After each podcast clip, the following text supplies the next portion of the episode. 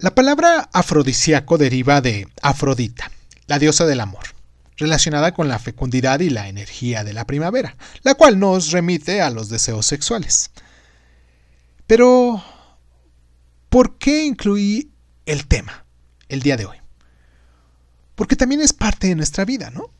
Por lo tanto, encontrarán uno que otro tip donde hablemos de sexo, aunque por ahora solo vamos a referirnos a ciertos alimentos y especias que pueden ayudarnos a desbloquear la falta de líbido o el deseo sexual.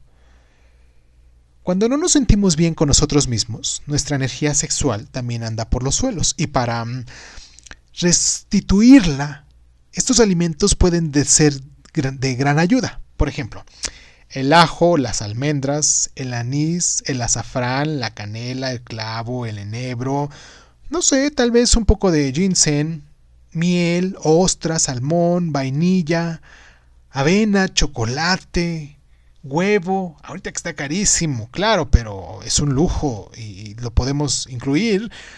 Las almendras, el aguacate, el plátano, el café, el higo, la, la mostaza, la piña, y también la trufa.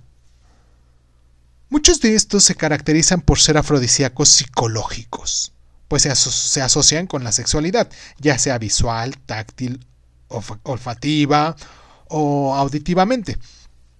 Hay otros que definitivamente están comprobados por sus efectos sobre la libido y el cuerpo.